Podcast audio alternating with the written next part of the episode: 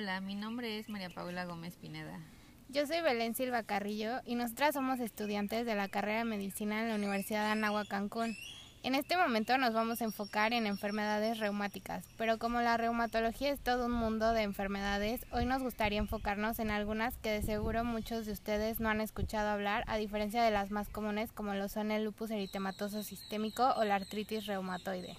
El día de hoy queremos hablarles sobre dos enfermedades reumáticas que es muy importante que conozcamos, pero que sobre todo sepamos identificar en el caso de que nos lleguemos a topar con algún paciente con alguna de estas dos enfermedades. Estas son el síndrome de anticuerpos antifosfolípidos y la enfermedad mixta de tejido conectivo.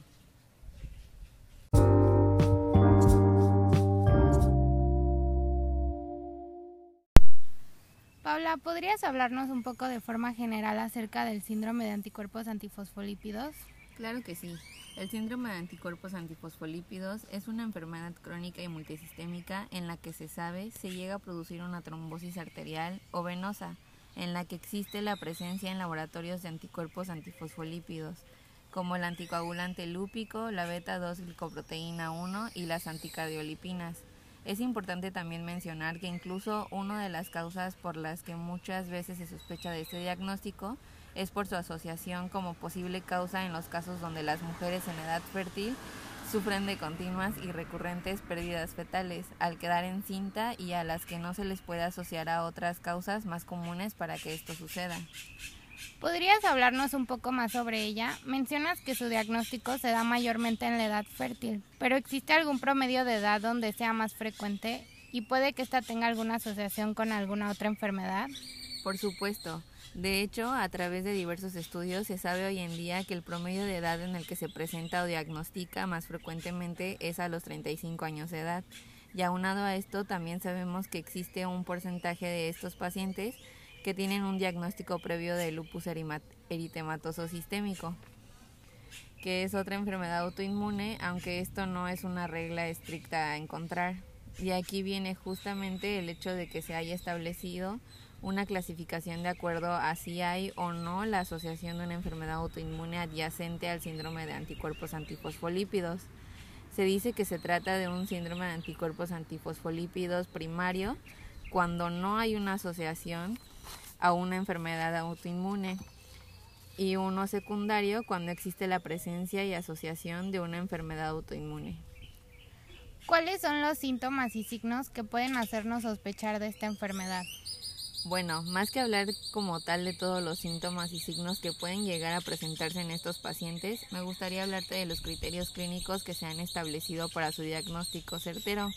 Dentro de estos están trombosis vascular, ya sea uno o más episodios confirmados por estudios de imagen o histopatológicos, morbilidad obstétrica, es decir, la muerte inexplicable de fetos saludables a las 10 o más semanas de gestación, o uno o más partos prematuros de las 34 semanas o menos por eclampsia, preeclampsia severa o insuficiencia placentaria severa, o bien tres o más abortos espontáneos consecutivos por causas inexplicables antes de las 10 semanas de gestación. Esto además, claro, de los criterios de laboratorios necesarios.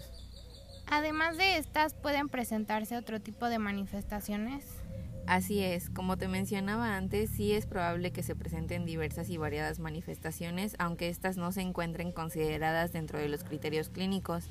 Y esto es precisamente por el hecho de que pueden llegar a presentarse en otras enfermedades y podrían hacernos confundir al hacer el diagnóstico. Estas manifestaciones, dentro de muchas otras, son neurológicas como un EBC, migrañas, mielopatía, demencia, síndrome de Guillain-Barré, cardíacas como la regurgitación o estenosis de la válvula mitral o aórtica, endocarditis de Liebman-Sachs, en la piel, ya sea como un patrón moteado reticular de la piel, que se le conoce como lívido reticularis, trombocitopenia, ya sea menor de 100.000 en dos determinaciones separadas de, en 12 semanas entre ellas, renales como microangiopatía trombótica, osteomusculares, fracturas no traumáticas o limitación de los arcos de movimiento, afectando principalmente la cabeza femoral, humeral, carpo, tarso, etc. ¿Y existe algún estudio que pueda apoyar el diagnóstico de esta enfermedad? De hecho, sí, los estudios que nos ayudan al diagnóstico del síndrome de anticuerpos antifosfolípidos son el tamizaje de tiempo de tromboplastina parcial activado, por sus siglas TTPA, y confirmación con DRBBT, que es ensayo del veneno de la víbora de Russell diluido, que nos ayudarán a saber si existe la presencia de anticoagulante lúpico o no. También contamos con la prueba de anticoagulante lúpico en plasma, de la que se necesitan al menos dos determinaciones con un espacio de 12 semanas entre ellas para su diagnóstico. De igual forma tenemos la prueba de anticuerpos anticardiolipina IgG o IgM en suero o plasma por ELISA de más de 40 GPL en dos determinaciones con intervalo de 12 semanas. ¿Podrías compartirnos un poco de información acerca del tratamiento?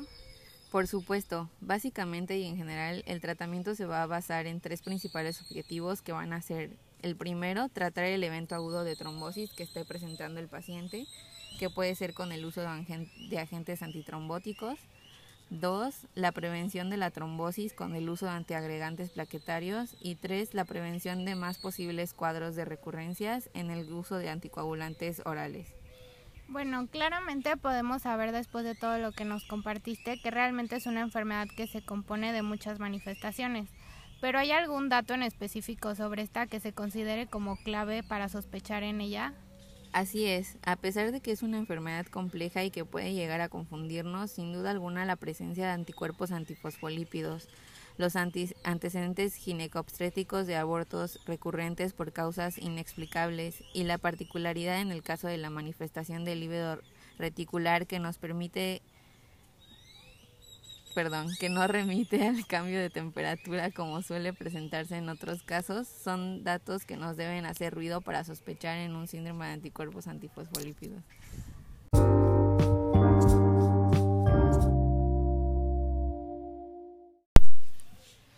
Muy bien, gracias por hablarnos de esta enfermedad tan importante y de la que muy pocos teníamos conocimiento. Yo quiero tocar otro tema acerca de otra enfermedad igual autoinmune que es la enfermedad mixta del tejido conectivo.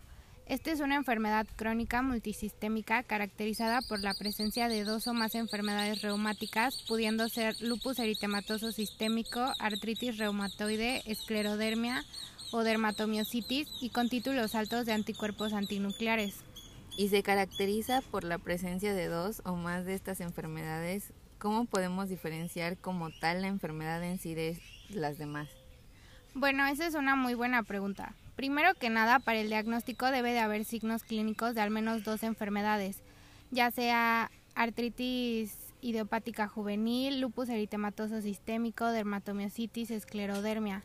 Debe de haber aparte signos serológicos, como títulos altos de anticuerpo U1 SNRNP y polipeptido 70KD AIC o anticuerpos anti-U1-RNA y presencia de HLA-DR4 o DR2.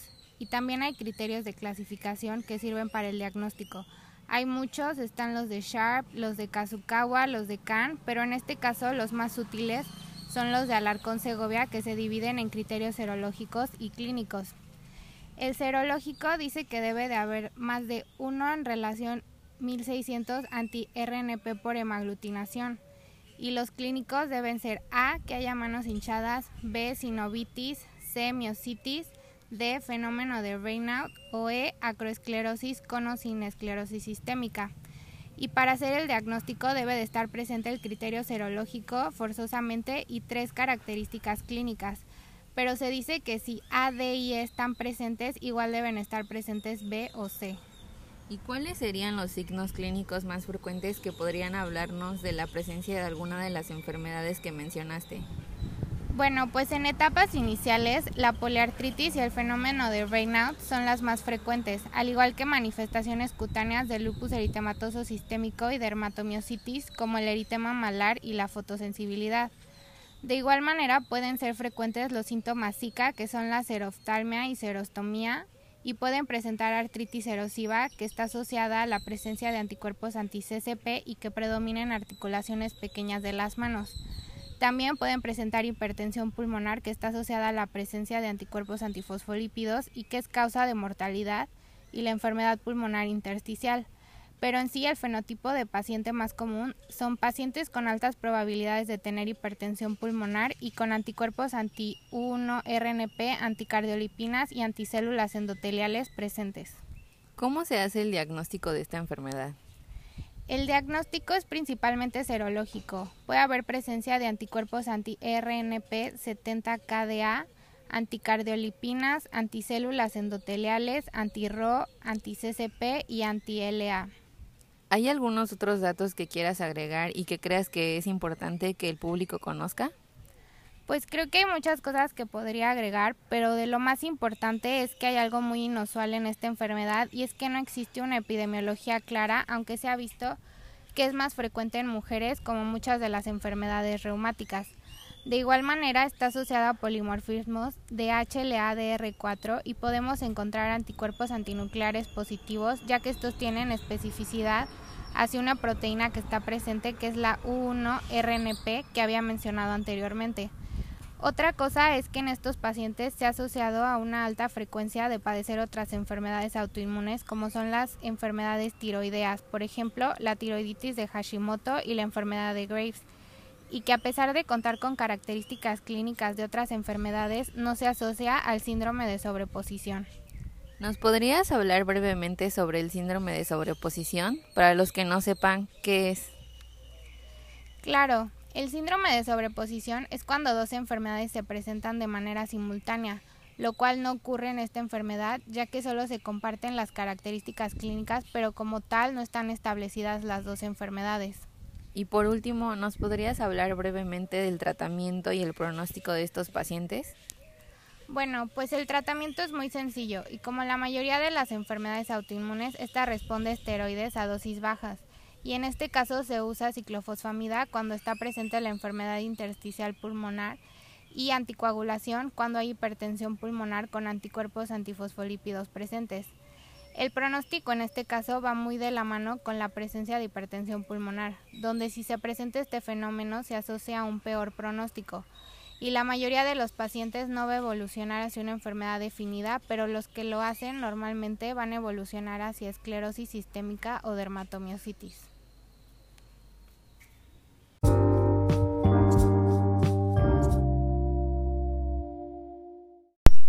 Bueno, pues muchas gracias por esta información tan importante que nos acabas de compartir. Eso sería todo por hoy. Esperamos que les haya gustado, hayan disfrutado el podcast, pero sobre todo hayan aprendido. Nosotras somos María Paula y Belén y nos vemos la próxima semana para seguirles platicando de más enfermedades y temas médicos de su interés. Recuerden que seguiremos con la serie de reumatología y que nos pueden seguir en todas nuestras redes sociales para seguir disfrutando más contenido médico. Hasta, luego.